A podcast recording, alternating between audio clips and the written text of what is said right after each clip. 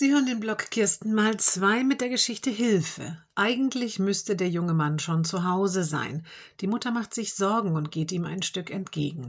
Da kommt er schon um die Ecke, aufgeregt, an den Händen Blut. Mann blutet und Bushaltestelle, ruft er, der nur schwer verständlich sprechen kann. Die Mutter schickt ihn nach Hause, damit er sich wäscht und die Hände desinfiziert. Sie selbst geht zur Haltestelle, wo mehrere Menschen, ein Polizeiwagen und Sanitäter um einen alten Mann mit einem Rollator herumstehen. Was ist geschehen? Der Polizist berichtet. Sie seien von Passanten gerufen worden. Die hätten Schreie gehört und einen Jugendlichen gesehen, der sich an einem alten Mann zu schaffen machte. Und der Mann blute.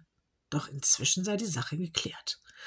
Genau mischt sich der alte Mann ein, dem gerade ein Verband angelegt wird. Er wollte mir doch nur wieder hochhelfen und hat laut nach Hilfe gerufen, als er das Blut gesehen hat. Ich bin gestürzt und konnte nicht mehr alleine aufstehen.